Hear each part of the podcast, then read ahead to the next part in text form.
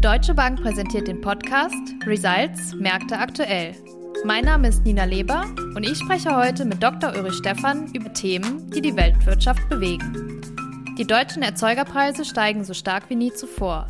Lässt dies auch die Verbraucherpreise weiter steigen?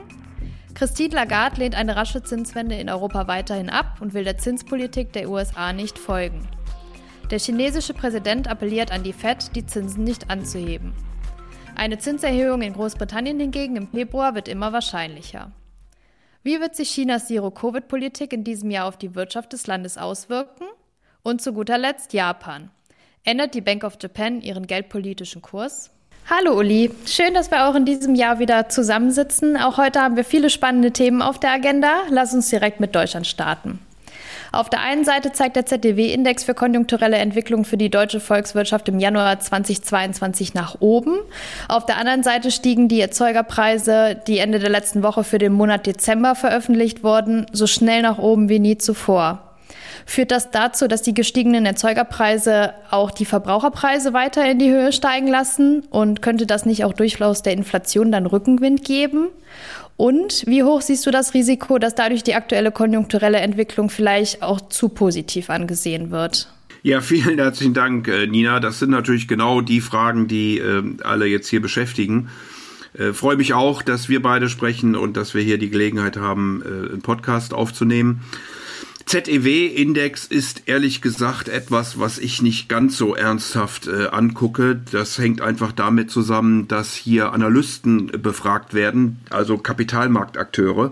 Und die haben dann doch oft eine etwas andere Sicht auf die Dinge als diejenigen, die wirklich in der Realwirtschaft äh, beschäftigt sind. Insofern ist, glaube ich, der IFO oder die sogenannten äh, PMIs, also Einkaufsmanager-Indizes hier für die Realwirtschaft noch etwas wichtiger als äh, der ZEW-Index, der wie gesagt die Kapitalmarktstimmung sozusagen wiedergibt. Ähm, die Einkaufsmanager-Indizes waren sehr ordentlich äh, jetzt äh, in der ersten Flash, also in der ersten Schätzung, äh, die hier reingekommen ist, sowohl was ähm, das verarbeitende Gewerbe angeht, auch was die Dienstleistungen angeht. Also die Stimmung scheint sich ein wenig äh, zu bessern. Das mag damit zusammenhängen, äh, dass äh, ja immer wieder gesagt wird, Omikron ähm, ist ansteckender, weniger gefährlich und könnte dann eben irgendwann endemisch werden. So, das ist eben sozusagen die eine Seite der, der Medaille. Die andere Seite der Medaille, und da hast du völlig recht, die Erzeugerpreise sind im Dezember um sage und schreibe 24,2 Prozent year und year angestiegen. Das macht einen Anstieg von etwa 5 Prozent äh, allein im Monat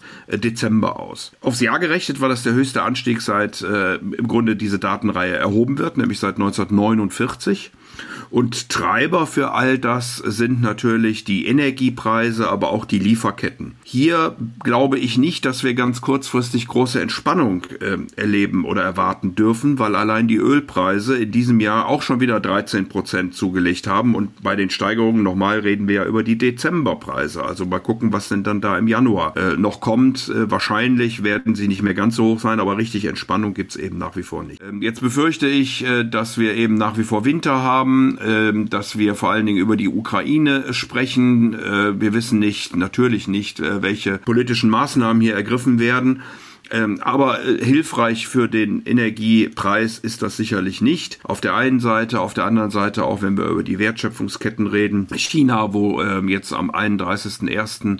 dann Chinese New Year beginnt, wo wir dann am 4. Februar die Olympischen Spiele erwarten dürfen mit No-Covid-Strategie. Also hier wahrscheinlich auch im Moment keine Entwarnung auf den Lieferketten. Deswegen befürchte ich, dass die Inflationszahlen tatsächlich am Anfang des Jahres nochmal äh, höher sein werden. Und dann kommt es natürlich darauf an, welche Unternehmen können diese Preise weitergeben und welche können es nicht. Und diejenigen, die es nicht können, äh, werden sich überlegen müssen, wie sie mit diesem Preisanstieg auf der Erzeugerseite eben umgehen können. Ja, keine Schätzung, sondern Tatsache ist ja die hohe Inflation auch in der Eurozone, die immer weiter steigt und uns Woche für Woche beschäftigt.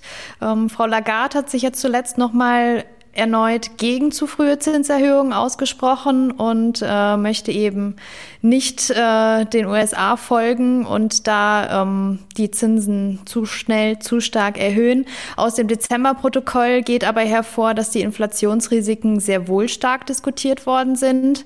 Und aus Sicht einiger Ratsmitglieder ist es auch nicht auszuschließen, dass die Inflation ähm, nicht nur vorübergehend ist, sondern auch länger anhält. Wird der Druck auf Frau Lagarde jetzt somit auch innerhalb der EZB noch größer? Ja, das ist eine gute Frage. Zumindest hat Frau Schnabel hier schon mal die Tür aufgemacht und hat über die grüne Transformation und die hohen Investitionen äh, bzw. Energiepreise gesprochen. Auch der neue Bundesbankpräsident Joachim Nagel hat äh, auf die Inflationsgefahren hingewiesen. Ob deswegen Frau Lagarde direkt unter Druck kommt, weiß ich nicht. Äh, werden wir sehen an den weiteren Diskussionen. Fakt ist aber, dass die Europäische Zentralbank ihre eigenen Inflationserwartungen für das Jahr 2022 deutlich angehoben hat. Im Durchschnitt erwartet die Notenbank hier 3,2 Prozent. Das sind Nina sogar mehr als 2021. Da hatten wir nämlich eine durchschnittliche Inflation von 3,1 Prozent. Also bedeutet das, was wir vorhin zu Deutschland gesagt haben, Erzeugerpreise, Energie, Wertschöpfung, das spiegelt sich natürlich auch alles dann in Europa wieder. Wir werden Anfang Februar die Verbraucherpreise äh, am 2.2. sehen für Europa. Die Europäische Zentralbank kommt dann am 3.2. Mal gucken, ob sie äh, sich weiter äußert zu Zinsanhebungen. ich glaube das eher nicht.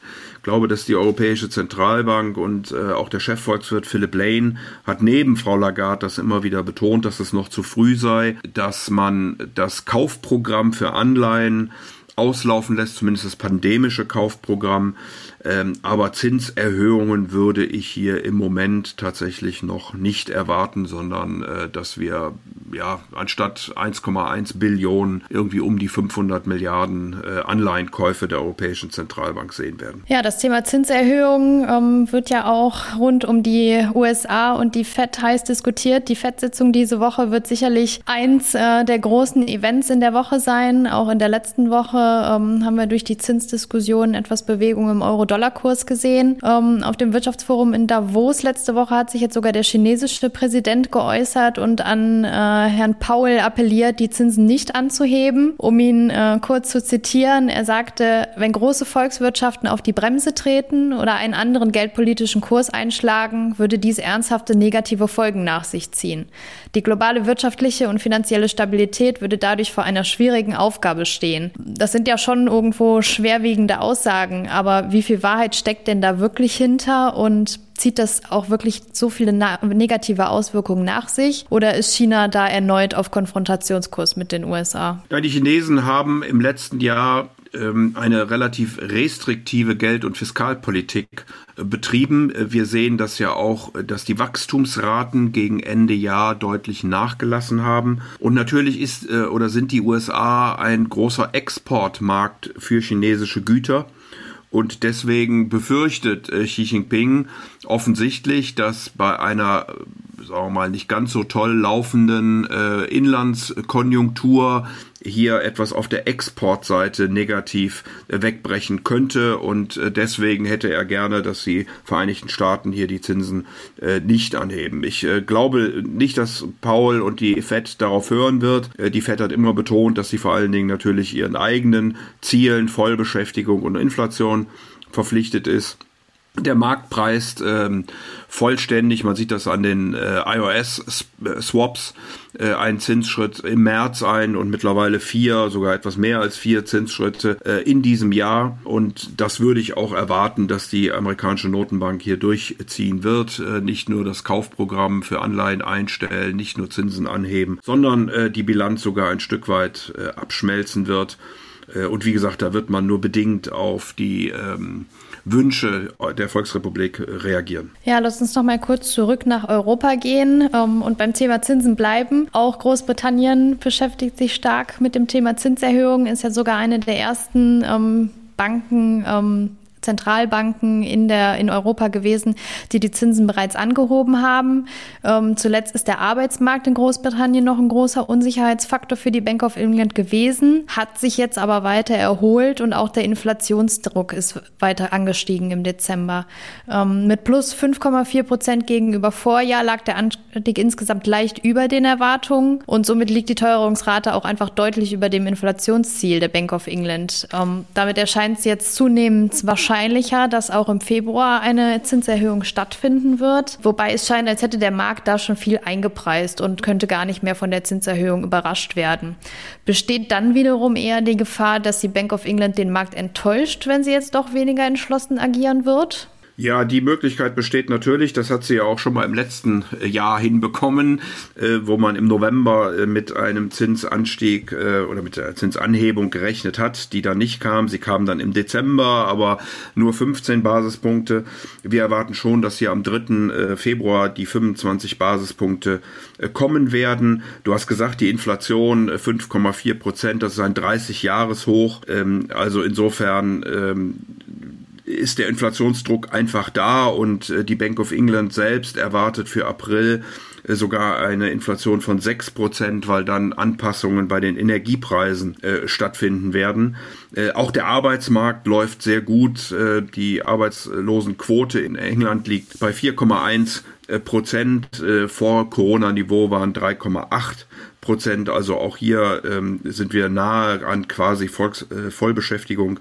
Und insofern würde ich erwarten, dass tatsächlich die Bank of England hier diese 25 Basispunkte äh, Zinsanstieg durchziehen wird und dann möglicherweise weitere Zinsanhebungen in diesem Jahr durchführt. Der Markt preist weitere vier dann an auf insgesamt 1,25 Prozent. Ähm, und dann wird man sehen, wie auch möglicherweise mit den Anleihenkaufprogrammen umgegangen wird, also ob auch die Bank of England dazu übergeht, die Anleihen nicht nur nicht mehr zu kaufen, sondern sogar die Bilanz abzuschmelzen. Auch hier rechnet der Markt damit. Lass uns mal in Richtung Asien schauen. Ähm, in China lag im letzten Jahr im ersten Quartal das BIP-Wachstum bei plus 18,3 Prozent, ähm, hat sich dann immer weiter abgeschwächt und im dritten Quartal lag es noch bei 4,9 Prozent und im letzten Quartal sogar nur noch mit plus 4,3 äh, plus 4 Prozent gegenüber Vorjahr.